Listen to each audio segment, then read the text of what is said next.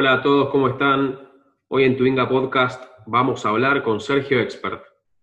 Sergio tiene 52 años, es facilitador, coach y se define como un entusiasta y agradecido de la vida. Cuando tenía 19 años, en julio del 86, comía un asado con seis amigos y una bala de cañón que había en la casa explotó en la chimenea. Luego de eso le tuvieron que amputar una pierna, reconstruirle la otra y perdió a uno de sus mejores amigos a causa de la explosión. Su vida dio un giro inesperado. Charlamos con un luchador de la vida, con alguien que supo cómo salir adelante ante la adversidad.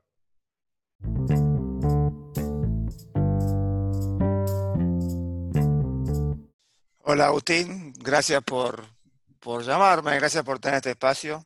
A mí me encanta poder charlotear y charlar, así que gracias a vos. Muchas gracias a vos por, por, tu tiempo y por la accesibilidad. La verdad que estoy muy agradecido de poder hablar con vos. ¿Cómo te trata la cuarentena y el encierro? A ver, la cuarentena me trata eh, bastante bien. Eh, saquemos la parte de generación de dinero, de plata, de, ¿no? de poder eh, llevar la, llenar la olla, que eso es más complicado, pero todo lo demás, bastante, bastante bien. Eh, soy un tipo que, que, puede vivir solo, a no ser, igual, igualmente vivo con, con, mi mujer, felicitas, pero puedo no tener contacto con la gente, la puedo pasar bien, tengo paciencia, sé lo que aprendí en la vida después de todo lo que me pasó, eh, el, ser paciente, en no volverme loco, en no apurar los tiempos. Y, y, y soy agradecido, tengo una casita chiquita, pero que tiene un fondo con un árbol, y voy ahí y medito y veo los pájaros y tenemos un perro y disfrutamos del perro y después tratamos de ser creativos para volver al punto de tratar de, encontrar la mayor cantidad de maneras de, de, generar algunos pesos. Pero, pero venimos, venimos bien. Otra cosa que no veo es a mis hijos, que viven con su mamá, pero una vez por semana hacemos una, yo hago una visita y con distancia social y barbijo eh, nos, nos vemos. Al lado de lo que vive mucha gente, estoy mil puntos. Bueno, qué lindo pensamiento. Me alegra escuchar eso de tu parte. Sergio, para entrar un poco en la charla y un poco en el, en el mensaje y la enseñanza, ¿querés contar vos de primera mano cómo fue un poco el episodio sí. allá por el 86? Dale. Te cuento y te corrijo un poquito. Ahora tengo 53. Qué lindo tener 52, pero tengo 53. Pero sí, es así. Era, imagínate, de acá a 20 días, que es el 11 de julio, pero de 1986, con un frío mucho más cruel que el que hay ahora. ¿no? Ahora bastante tranquilo, está por suerte. Pero bueno, allá en esa época, no sé por qué eran los inviernos eran muy crudos. Mi amigo Enrique, que cumplía 20 años ese 11 de julio, decide hacer un asado con un festejo. Eh, y a último momento decide cambiar el lugar de hacer el asado. En vez de hacerlo en la parrilla que tenía afuera, lo decide hacer en el living de la casa, en la chimenea. Y agarra una parrilla que tenía portátil, porque la tenía, porque hemos había hecho varios asados ahí. Pero esa parrilla tenía una particularidad, que le faltaba una pata, o sea, tenía tres patas. Y como siempre, Enrique agarró un adorno cilíndrico, metálico, eh, y lo puso como cuarta pata de parrilla, como había hecho en varias ocasiones anteriores. Y es de aquí que mm, lo que terminó siendo ese adorno, todos sabían lo que era, pero lo que no sabían es que estaba en parte cargado, era una antigua bala de cañón, y que explotó claramente el fuego o el calor hizo que eso explotara, pero en realidad eh, tenía tan poca carga de trotil, ¿no? Trotil es parte de la TNT, claro. los que son de mi época, TNT era lo que el, correca, el correcaminos quería ser casado por el coyote con la famosa TNT, ¿no? Bueno, que es dinamita, una de las T es trotil. Y, y, es, y estaba volátil, estaba muy volátil el, el material, la bala, o sea, si bien estaba descargada, y eso hizo, eso causó esa explosión, ese estallido que nos sorprendió a todos, que éramos siete, siete éramos tres del SIC, tres del CASI, y el dueño de casa, el dueño de casa no jugaba al rugby, o sea, él jugaba al golf. Y, y sí, la explosión nos agarró a todos.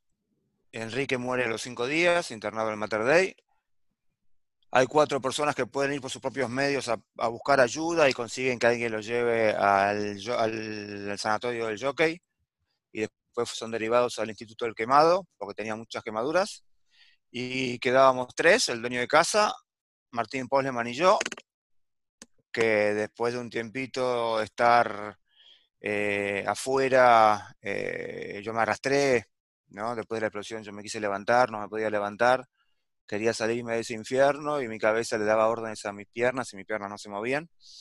Pero después de tres, cuatro intentos me puse la gran meta de salir de ese lugar, me pude arrastrar hasta el jardín de adelante y, después nos llevaron a los tres que, habíamos quedado, nos llevaron al hospital de San Isidro, donde ahí, ahí entramos con, una gravedad enorme.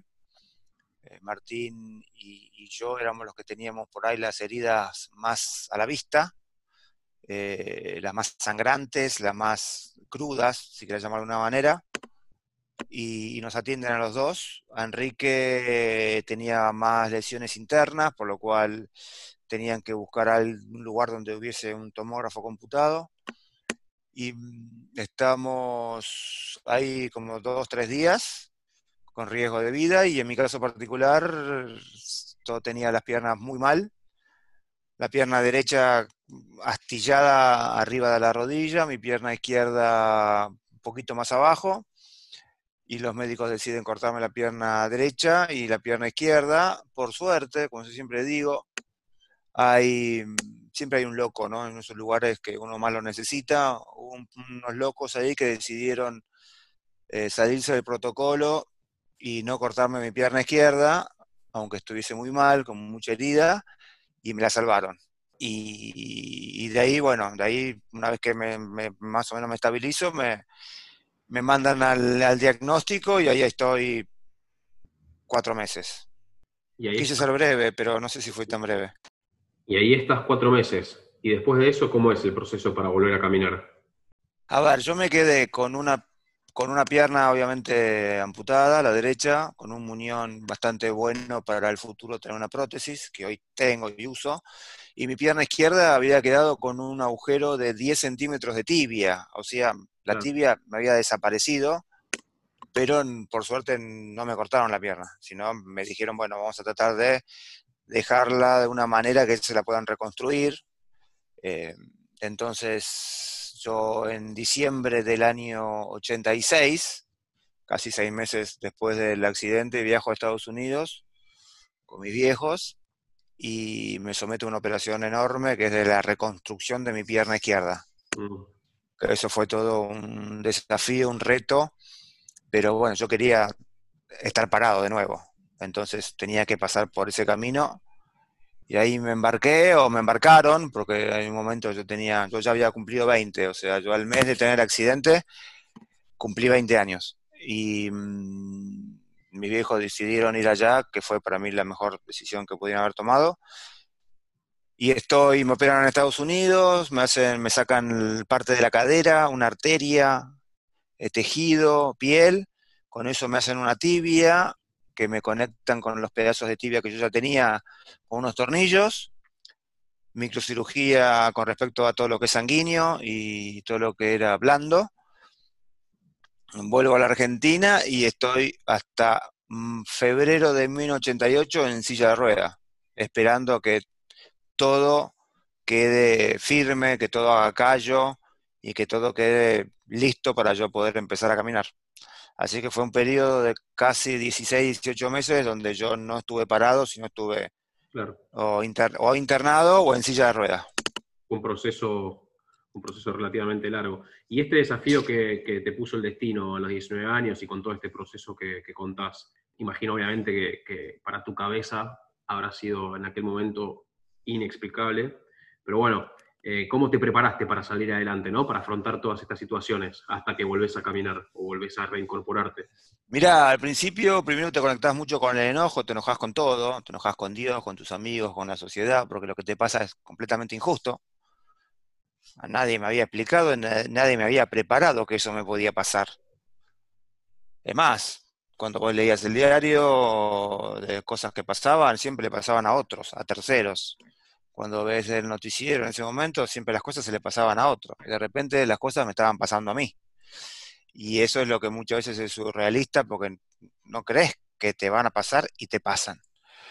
Entonces el enojo que me acompañó un buen tiempo y de acá tanto me aparece el enojo, ¿no? Porque yo también cuando cuento mi historia pareciera que, porque me ven tan bien y sí, yo trato de dar un mensaje positivo, soy un tipo optimista, soy un tipo agradecido, pero a veces me enojo. Eh, y eso es un proceso que después lo vas, lo vas manejando, te enojas un poquito y después volvés al eje y decís, no me tengo que enojar por esto, tengo que estar tranquilo. Y en realidad eh, me di cuenta que, que uno, ¿no? Uno puede generar mucho, a ver, mucho dolor o puede causar mucho dolor en la gente que quiere. Cuando me di cuenta que yo tenía ese gran poder, dije, tengo que cambiar.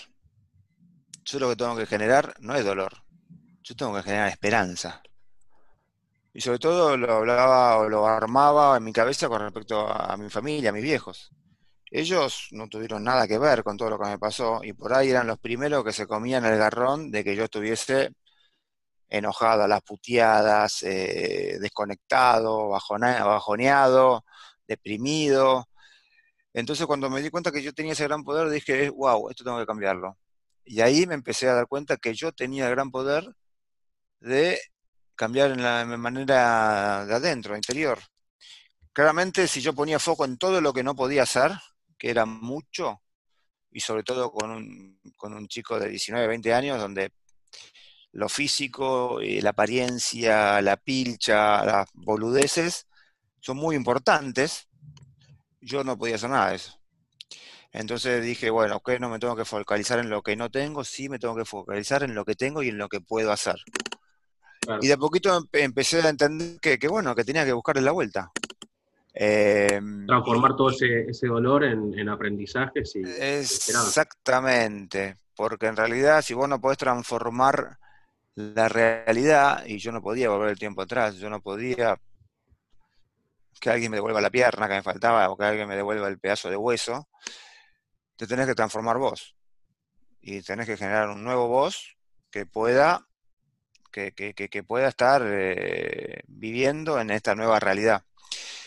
Claramente, igual mi familia me ayudó un montón, me sigue ayudando, tengo un agradecimiento eterno hacia ellos, a mis amigos. Tengo una gran deuda con el rugby, porque el rugby literalmente me salvó la vida.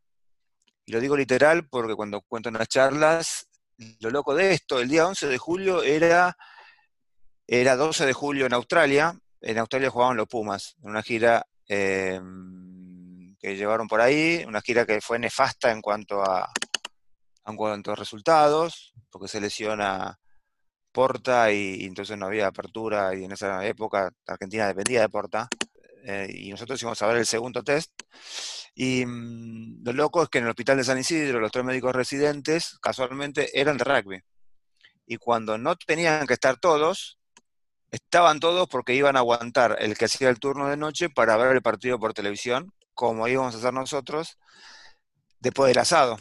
Claro. Entonces yo siempre digo que esa es la parte material donde el rugby me salvó y después la parte que no es material, sino que es intangible, es que la gran, gran cantidad de, amigos que me dio y la presencia, la, presencia totalmente, el club ni hablar, pero después me venían a ver un montón de gente que, que, no eran del club, me venían a ver y se habían, se habían como que interiorizado mucho en el problema, en, el, en, la, en, la, no, en la noticia, y tuve varios que me vinieron a visitar, entonces como que bueno, eso me mantuvo con mucha vida y, yo siempre digo, soy un agradecido a este deporte, que lamentablemente desde enero a esta fecha, viste, tiene mala prensa y, bueno, pero, pero soy un agradecido a este deporte, a mis amigos, a mi familia, pero sobre todo estoy agradecido a mí mismo, porque en realidad cuando vos querés hacer un cambio o querés salir de una situación de que tiene que estar convencido, es uno. Sí, depende mucho de uno y también del contexto, pero bueno, depende, creo que en gran porcentaje mucho de uno y sobre todo con, todo lo que estás transmitiendo.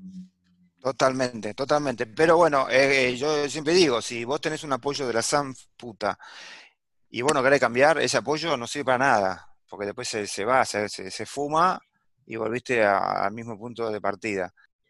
Y cuando esos enojos o pensamientos negativos o pensamientos limitantes que, te aparecen en tu mente, ¿cómo, cómo los manejas? Y a ver, lo que sí hay una realidad, ¿no? Nosotros no podemos elegir los pensamientos que entran a nuestra cabeza, porque entran. Pero lo que sí podemos elegir, cuánto le damos de comer. Entonces, cuando yo tenía un pensamiento negativo, está bien, lo recibía, pero después trataba de no darle mucho doble clic. ¿Por qué? Porque entonces se hace, eh, se hace eterna la, bola de nieve y después es imparable. Eh, claramente que, que los pensamientos negativos siempre van a estar. No podemos vivir sin pensamientos negativos. Lo que tenemos que tratar de ver es realmente analizarlos y ver hasta dónde van a llegar esos pensamientos negativos si se convierten en realidad y cómo te van a impactar. Em, siempre están, ¿viste? Aunque no te falte nada. Em, obvio que siempre están. el mensaje como para, aprender de eso, ¿no? 100% están, están siempre. Nos, tiramos un rato en la, en la, cama y siempre, si podemos pensar algo malo, lo vamos a pensar. El tema es no darle bola o no darle identidad. Eh, y lo que yo aprendí es a, a bancarme, a no, a no, viste, a tenerme, a tenerme también paciencia, a no pensar que todo es mágico, entonces eh, soy fuerte, entonces voy a salir enseguida. No, vas a tener que tener, vas a tener que lucharla, vas a tener que atravesar, vas a tener que ponerte incómodo, te va a costar, pero después lo que tenés que tener bien claro es cuál es tu objetivo por ahí más fácil en el corto plazo para, y que sea cumplible para no frustrarte y de poquito ir, ir, ir, avanzando. Em, a mí lo que me pasó es que yo primero no me quería morir.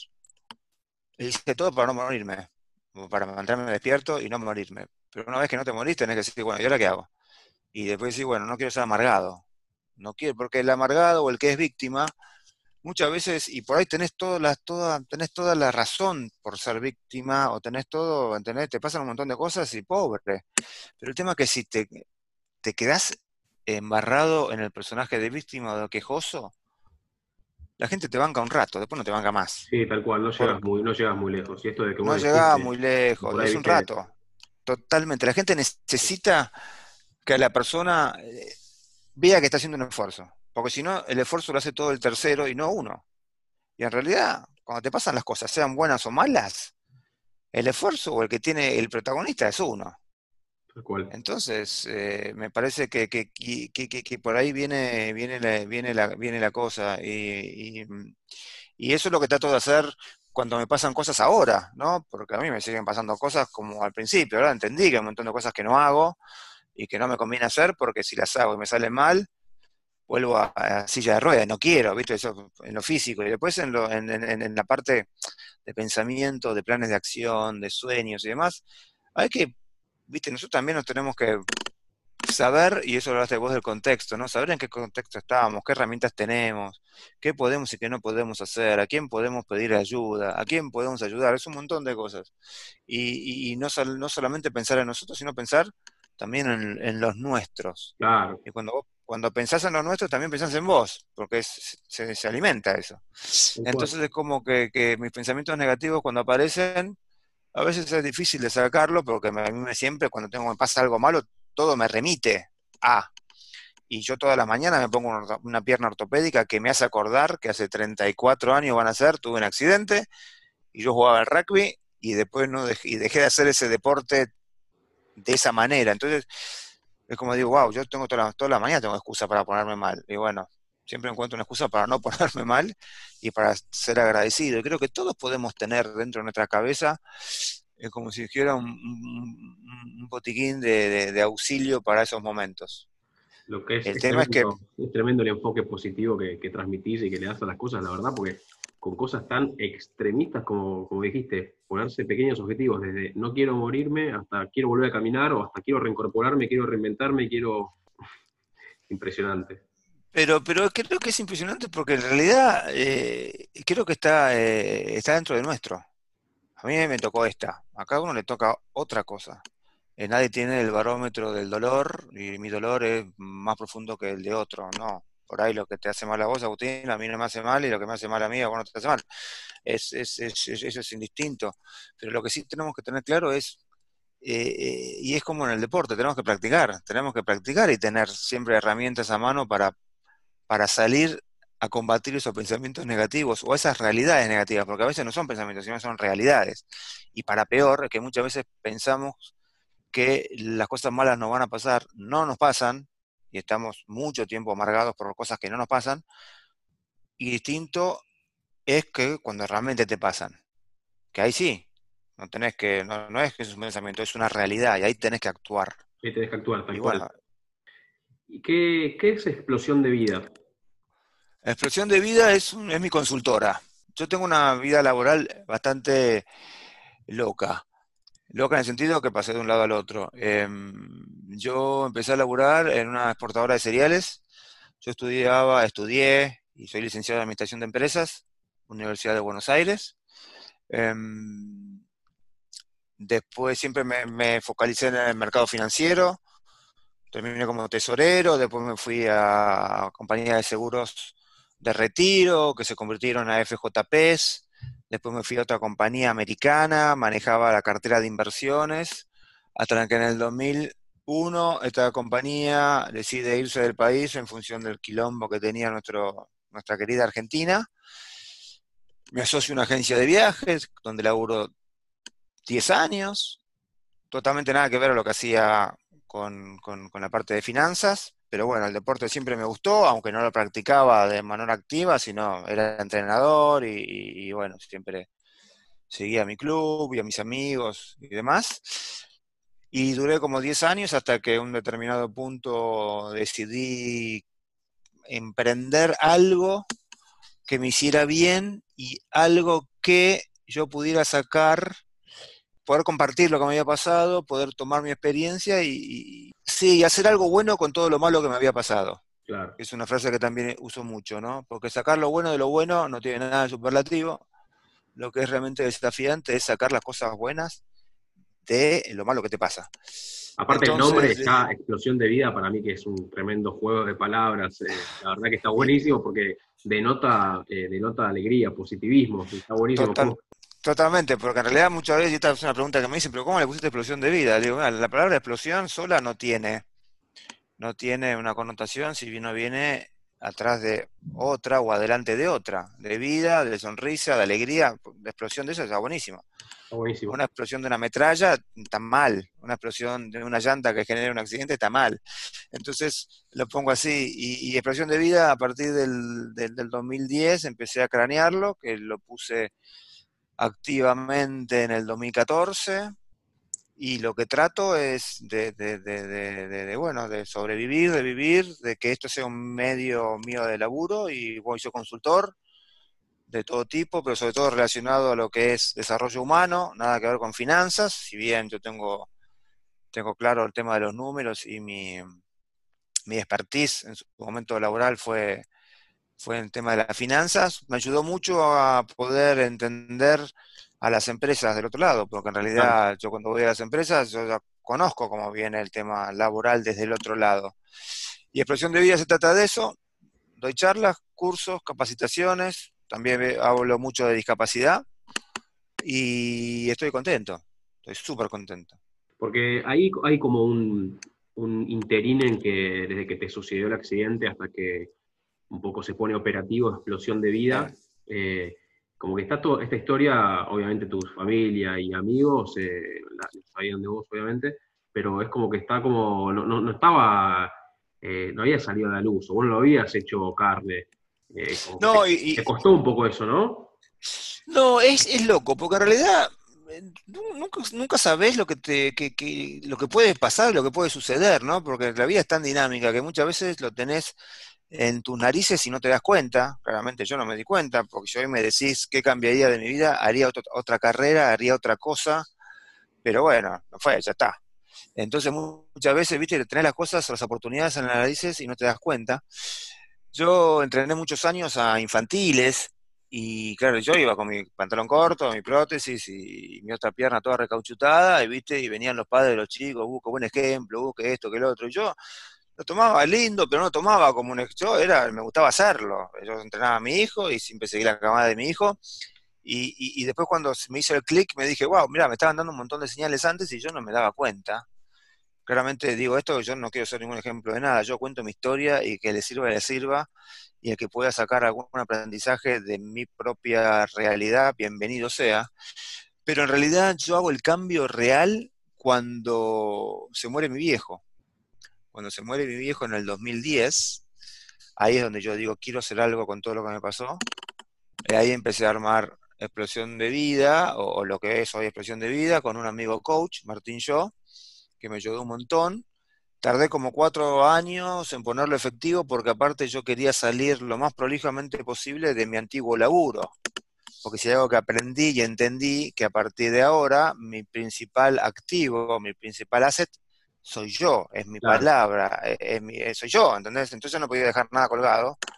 Eh, históricamente siempre cuando es turismo, porque bueno, ya estaba en turismo, eh, eh, viste, la parte de, es así, trabajo corta, hasta que no venía el último grupo que yo había arreglado, yo no me iba a ir de, la empresa donde estaba porque no, no quería, viste, no quería que alguien se agarre de algún despelote futuro por algo en el pasado y que me diga, no, porque vos me hiciste tal o cual cosa. Entonces cuando cerré todo, ahí me dediqué a full.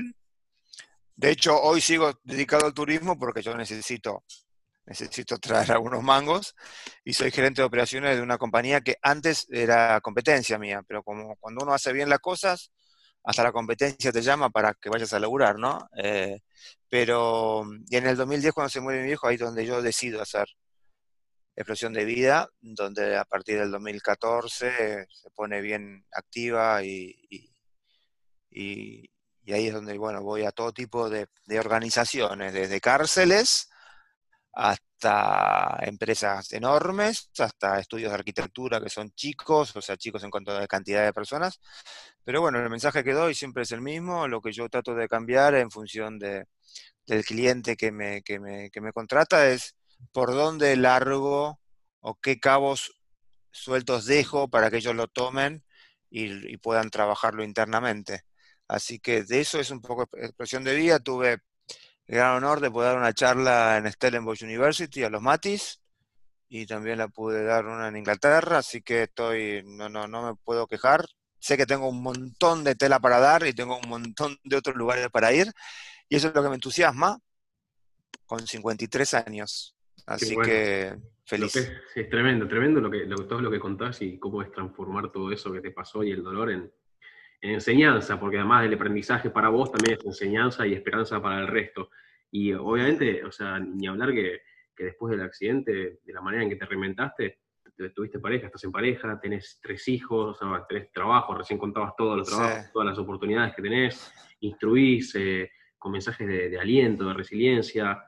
Nada, la verdad que, es impresionante y también lo tomo como aprendizaje un poco para transmitir a, a los que están de otro lado escuchando que que un accidente así, un giro inesperado de la vida, o, una pierna ortopédica como para ir a algo más tangible, no son ningún tipo de impedimento para progresar. Es, es completamente, es así, es, es, es y, todo, no, es, que es real, es que yo siempre aparte digo, hay dos, tres cosas que digo, te pongas límite, porque la vida misma te limita. Entonces, ¿para qué te vas a poner límite? Vos mandate, si después la vida te limita, bueno, no será el camino, pero viste, muchas veces y, somos de, de de ya limitarnos, arrancar con el no, y esto no lo puedo hacer, y esto no tengo la capacidad, y esto no, no, soy muy creativo. ¿Viste? Nos limitamos tanto, tanto cuando decimos no, yo digo todo lo contrario. No te Aparte de esa manera se aprende, ¿no? Es que si no te quedas siempre en el pensamiento mágico, che, tengo ganas de hacer esto, y no moves un dedo, y nunca va a pasar. ¿Viste? Vos tenés un pensamiento, tenés que, tenés te gusta algo, una idea, bueno, llevarla a la acción. Una vez que haces esa acción, experimentá. Si te gustó no te gustó, si te elevó como persona. Y si te elevó como persona, claramente vas a trascender y a partir de ahí vas a tener otro nuevo punto de partida para conseguir otra idea que la puedas accionar, que la puedas experimentar y así te vas a ir elevando y vas a ir trascendiendo. Pero muchas veces nos quedamos, porque a mí me pasa, ¿eh? justo puse algo en mi Instagram, que muchas veces yo me quedé en la idea y pensando que el pensamiento mágico me iba a generar esa idea que yo pensaba cuando no puse nada de mí para que se concrete o accionarla, ¿viste? Y cuántas veces nos quedamos en esa, en lo que fuese. ¿eh? y dije, wow, me parece que lo que tenemos que hacer es, eh, experimentar. Me parece que tierra y experimentar y darle para adelante y después, bueno, se aprenderá. Y si te equivocás, te equivocás. Y ya está. Eso sí, pero, pero, pero, pero bueno, eso es más o menos eso es explosión de vida que es. Y lo loco, porque eh, es que mis viejos, tanto mi mamá como mi papá, ellos no supieron de explosión de vida, en vida. Yo sé que lo saben, porque de hecho yo cada vez que doy una charla pongo dos sillas para ellos dos, o ahora en tiempo de pandemia me, me, imagino dos circulitos con sus iniciales, porque ellos no supieron nada que yo hice con todo ese dolor que ellos tuvieron que padecer eh, en ese momento. Y lo loco es que yo cuento la historia como padre y la sufrí como hijo. Y, wow, lo que uno hace por sus hijos, ¿no? lo que uno puede llegar a sufrir, eh, lo que uno puede llegar a dar. Y eso me, conmueve y, también me sana porque los honro en vida y bueno, por eso estoy, estoy recontra entusiasmado con, todo lo que hago. Espectacular. Ya para ir, para ir cerrando, Sergio, te hago unas, unas dos últimas preguntas. ¿Por qué crees que vivimos en un mundo donde lo único que se reconoce son los resultados eh, y no se reconoce el esfuerzo, el progreso, esto que venimos hablando, no sé, el proceso atravesado, los capabilities, el aprendizaje? ¿Y cómo hacemos para empezar a vernos nosotros mismos, ¿no? desde, esa, desde esa óptica y no estar tanto pendiente de si me va bien o me va mal? Creería que hay dos cuestiones. Una es que estamos más pendientes en el otro que nosotros mismos. Estamos pendientes o queriendo hacer las cosas por el afuera y no por nuestro adentro. Claramente vivimos en un mundo que ahora está en cambio, ¿no? No sabemos cuál va a ser el nuevo mundo, todavía estamos en el proceso. Pero claramente que, que tenemos que tener alguna meta, si trabajamos en un... A ver, si trabajamos en una, corporación, van a, te van a pedir resultados, te van a pedir un montón de cuestiones, claramente.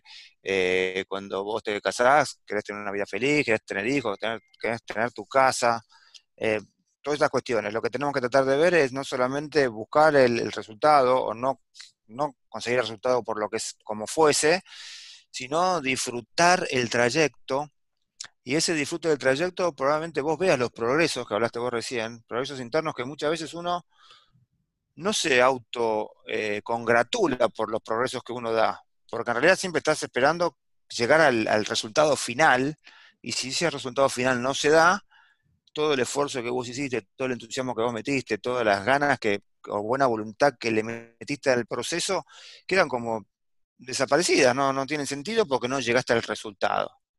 Y yo creo que, no, yo creo que el resultado principal tiene que ser cómo nosotros nos sentimos internamente en búsqueda de eso que queremos, que pueden ser un montón de cosas, pueden ser un montón de deseos, un montón de sueños. Y eso es una combinación, me parece, entre que queremos aparentar mucho, porque, sí, porque constantemente estamos, estamos en comparación, siempre nos comparamos. Es muy loco, y a mí me cuesta, y me cuesta no compararme, y muchas veces me comparo. ¿Viste? Voy a la, idiotez de cuántos likes tuvo él y cuántos likes tuve yo en una publicación, ¿viste? Y de eso ni hablar.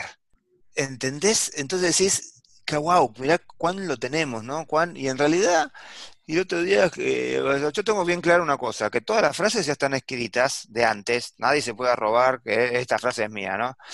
Y escuché una que después la puse y que, que me pareció es media romántica, ¿viste? Si lo dice un hombre es medio, uh, lo que decís es un grasa, pero bueno, lo voy a decir. Es que en realidad la flor florece. No está pendiente de cómo floreció la flor de al lado. ¿Entendés? Y creo que tenemos que ser eso. No tenemos que estar pendiente del de al lado. Vos tenés que ser como sos y tenés que florecer a tu ritmo, a tu tiempo y de la manera que quieras y que te sientas bien. Pero bueno, esta gran competitividad que hay desde todo ámbito, hace que muchas veces perdamos el foco y nos amarguemos, porque cuando vos tenés poco like, te amargás. Está eso también, ¿viste? Que el jardín del vecino es siempre más verde o... Totalmente, ¿viste? Entonces, entonces es como que, pero creo que, viene por ahí la cuestión, y yo creo que este tiempo, es difícil hablar de este tiempo, cuando creo hay mucha gente que, no la está pasando bien, como una pregunta que vos me hiciste al principio, ¿cómo la estás pasando? Yo te digo, yo estoy, estoy feliz de poder tener lo que tengo, eh, soy paciente de riesgo, por lo cual tengo que estar bien, bien guardado, así que a mí no me, viene mal. Eh, pero, pero tenemos que buscarnos adentro qué queremos nosotros, no qué queremos o qué quieren los demás de uno. Y eso implica un montón de cosas. Pero claramente implica incomodidad. Cuando la incomodidad llama a tu puerta, lo primero que querés hacer es evitarla porque querés seguir en la posición cómoda.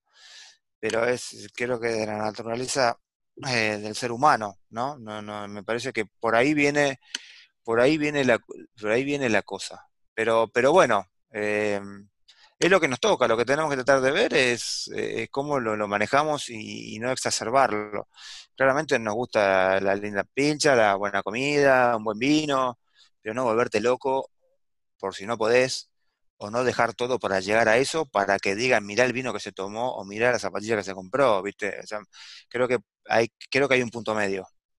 Difícil es encontrarlo, pero creo que nuestro, creo que nuestro paso en la vida tenemos que encontrar ese, ese punto medio, porque sobre todo nosotros los grandes le dejamos eh, el, legado a los hijos y los hijos se lo van a dejar a sus hijos.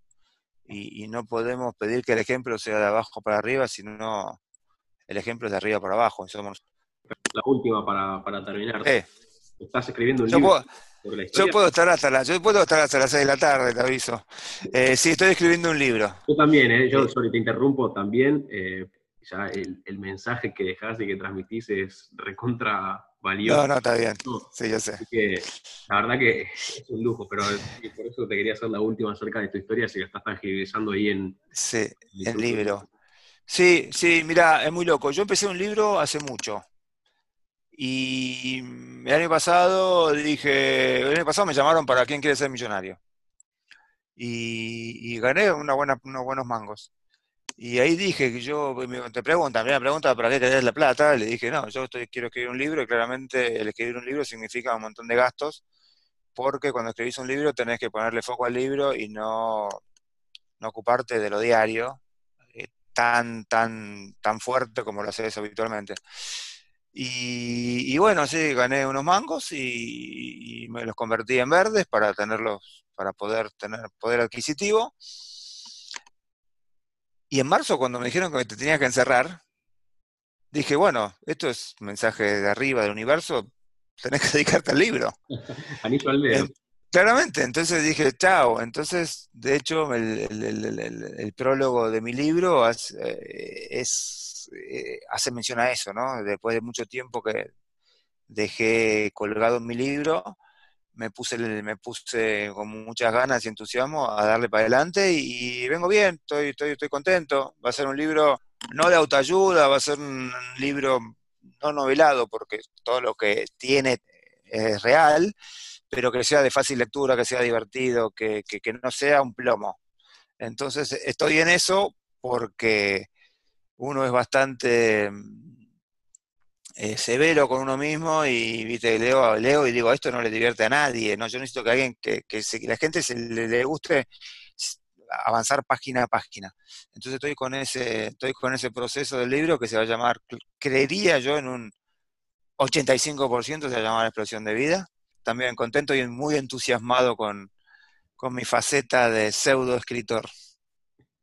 Sergio, eh, la verdad que no tengo más que palabras de gratitud para cerrar eh, esta charla. Eh, transmitirte de este lado que aprendí muchísimo y también agradecerte, como dije al principio, por la amabilidad que, con la que accediste a contar tu experiencia y, tu historia de vida.